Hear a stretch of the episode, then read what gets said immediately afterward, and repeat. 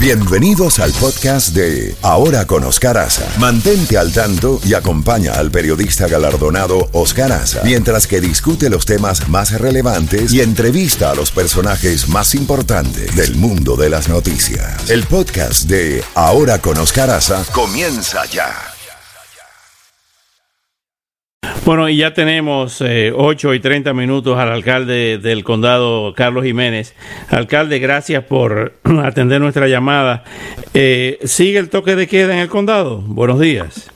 Todavía sí, buenos días, ¿cómo estás, Oscar? Sí, todavía eh, sigue el toque de queda hasta que nosotros uh, lo quitamos. También las playas van a seguir cerradas hasta que se, se quite el toque de queda voy a hablar con el director de la policía hoy para ver este si es necesario y también este acuérdate que el jueves es el funeral del de George Floyd y creemos que también las tensiones van a subir otra vez el jueves. Así que eso todo vamos a tomar todos en mente antes antes que tomamos una decisión.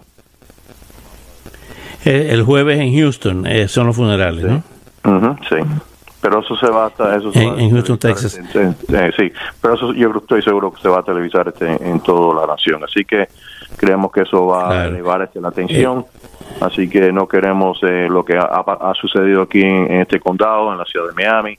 Uh, aunque el sábado tuvimos un poquito un poquitico de problemas, no, no, no, hemos tenido ningún tipo de problema el domingo y ayer tampoco. Así que eh, vamos, vamos a analizarlo y entonces tomar una decisión sobre, sobre el toque de queda. ¿Están preparados ustedes, la, la, policía del condado y las autoridades del condado, sin necesidad de llamar a la Guardia Nacional? Esa es una parte de la pregunta. La, otra eh, tiene que ver, ¿han estado ustedes eh, reuniéndose con líderes comunitarios de afroamericanos, con líderes religiosos de sus comunidades en todos estos días? Eh, sí, y también por eso es que hemos visto que lo que ha sucedido en otras partes de la nación, otras ciudades, no ha sucedido aquí, porque los líderes, la comunidad, eh, estamos estamos juntos. Primero, todo, todo, todo el mundo está junto en que lo que le pasó al señor Floyd en Minneapolis era una injusticia, era bueno, para nosotros era, algo, una, una, barbaridad y eh, estamos unidos con ellos, estamos unidos con, con la comunidad en pidiendo la justicia para, para George Floyd. Uh, creemos que, y estamos muy contentos, que fue cargado, eh, tiene cargos de asesinato el, uh, el policía, también estamos esperando cargos contra los otros tres, yo creo que eran parte también de lo que le pasó al señor Floyd. Así que aquí no hay desacuerdo en lo que pasó y por qué está, están las, las manifestaciones, lo que están pidiendo para, para justicia, estamos en acuerdo completamente. Pero también la, la, la comunidad sabe que eh, en muchos casos en el pasado, el, al final el que sufría más era la comunidad porque se, se quemaron, eh, van a los negocios que están dentro de la, de la, comunidad, se queman esos, esos negocios o si no, roban esos negocios y, y, eso y eso no es, no es bueno para nadie. Así que hay muchas personas inocentes que están afectadas cuando la violencia eh, empieza y entonces ellos han reconocido esto y, se, y están al lado de nosotros, nosotros estamos al lado de ellos no queremos personas de afuera que vengan a empezar a, a bueno, entiendes, start trouble aquí en el condado de Miami-Dade. Uh, y hemos hemos tenido una, una buena cooperación con ellos, estamos hablando todos los días con ellos uh, para, para mantener la paz aquí en el condado de Miami-Dade. Ahora bien, alcalde, eh, en, en el tema eh, de la, la, situación económica y financiera, eh, ¿hay algún plan para tratar de disminuir el desempleo, para tratar de tomar nuevas iniciativas? Eh, porque son varias, varias, varias tormentas a la vez. No solamente la temporada de huracanes, sí. como hemos dicho, que comenzó ayer oficialmente, sí. sino está el, el, huracán del desempleo, está el huracán de la inestabilidad social, de la inestabilidad racial. Eh, ¿Qué está haciendo el condado en ese sentido? Hace unos minutos hablamos con el congresista Mario Díaz Valar y lo felicitó uh -huh. a través del programa, no sé si lo escuchó, cuando decía que hay un plan de 100 millones que él propuso en el Congreso para mejorar el transporte y que usted estaba al frente de una nueva eh, eh, de un nuevo número de autobuses ultramodernos para ir del downtown hacia el sur. Explíquenos eso, ¿cómo es eso? Las guaguas nuevas. Eh, bueno, eso no es, no, de verdad no, no, no, no, quiero que, que se, se nombren guaguas, que es más como un, eh, son vehículos de que, que van a operar como trenes, eh, las estaciones van a ser como un sistema de tren, pero en vez de ser tren van a ser este vehículos con, ah, con gomas de, bueno, con, con ruedas de goma en vez de ruedas de acero.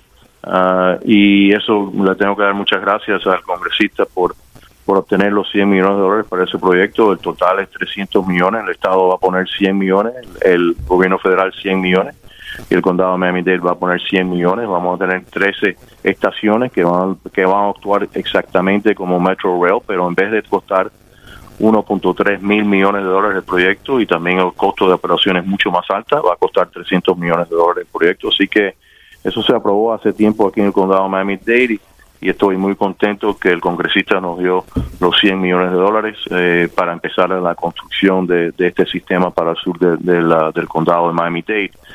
Eh, eso iría, eso iría por, iría paralelo al Metro Rail por la US One.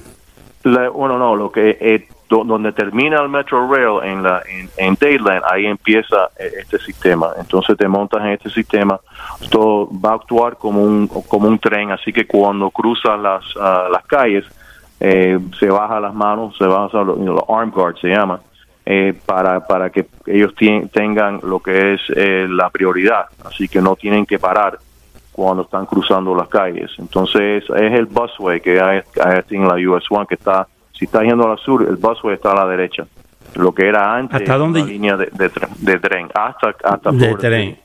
Así que va hasta Florida ah, City. Hasta, Florida City, pues va, lejos. sí. sí. entonces un viaje de Florida City a Dayland va a tomar este como 30 minutos, que hoy en día eh, toma como una hora, más de una hora, así que te vas a ahorrar como media hora si te montas en el tren. Entonces ahí tú te puedes montar en el Metro Rail y seguir para adentro para para el downtown o si no quieres, tienes que ir a Jackson o cualquier otro lugar puedes utilizar el, el, el Metro Rail. Sea que es parte del Smart Plan, pero una manera como, la, como no, hay tantas personas que lo van a usar, yo creo que es como 14 mil personas eh, o 7 mil personas lo van a usar diario, de verdad no es viable poner un tren para allá porque el costo es increíblemente mucho más alto. Como dije, la comparación es 300 millones a 1.3 mil millones. Así que, eh, pero hace la misma cosa y te llega, te llega, te lleva al Metro Rail a la misma, al mismo tiempo. Así que gracias a alcalde. y si usted no quiere, perdón, y si usted no quiere que le llamen guagua, qué nombre le ponemos? Eh, le vamos a, no, guagua no le vamos a, se llama Bus Rapid Transit, así que sí, eh, técnicamente son guaguas, pero no van a lucir nada como las guaguas que tú ves hoy en día y no van a actuar como ellos tampoco, porque, porque se van a abrir, se, se van a lucir como trenes y, y van a abrir este al lado este como trenes también, no tiene, todo está prepagado como un tren, así que actúas, va a lucir y pero va a ser mucho menos uh, bulla que, que, un tren. Uh, finalmente, la primera pregunta que tú dices de la economía Mira, el desempleo aquí antes que empezó el coronavirus estaba en 1.8%. 1.8%. Y habíamos hecho un tremendo eh, avances en el desempleo en las en las áreas que con alto eh, desempleo. Eh, nosotros tenemos un programa hoy en día y también lo vamos a seguir que se llama Employ Miami Dade, que usamos personas que están de, de la comunidad que tocan en las puertas de personas que no tienen empleo en, en, ciertas partes de nuestro condado, donde hay un índice de, alto desempleo en ciertos zip codes, le tocan la puerta siempre, te podemos, te, podemos entrenar en construcción, en, uh, para, en lo que se llama culinary, que es uh, la comida, o si no, eh, hospitality, que es eh, lo, que hacen los, uh, los hoteles. Te podemos entrenar y, y, y, darte un trabajo para que empieces a trabajar. Miles de personas ya, ya entrenamos miles de personas y ahora cuando todo está viendo bien, un desempleo de 1.8% aquí en este condado, que yo creo que es el índice más bajo que hemos tenido en décadas, si no en la historia, viene el coronavirus y destruye todo en un mes, y un, un, mes y medio. Tenemos que tener plan para ver en qué manera podemos otra vez abrir la economía, pero va a ser va a ser lento Uh, pero tenemos que invertir en, en, la economía para regresar lo que estamos lo, lo, que teníamos antes. Ahora, el problema va a ser esto, Oscar, es que mucha de, nuestra economía está basada en la en lo que es el turismo Sabemos que el turismo va a sufrir mucho de, de, Sudamérica. Eh, ellos están ahora en, eh, involucrados con el, coronavirus y le está dando duro a Brasil y Argentina y, esos, esos países que nos traen muchos turistas y también Europa que nos trae turistas. Esperamos que, que eso pueda ser que vamos a tener más americanos uh, aquí que viven en los Estados Unidos que no van a viajar a Sudamérica y no van a viajar a Europa, van entonces a escoger a Miami y a Miami Beach. Uh, pero tenemos que enseñarles a ellos que, que viajando para acá es seguro, así que eso es parte de la estrategia también. Alcalde, le, vamos a bautizar esto como el tren bus.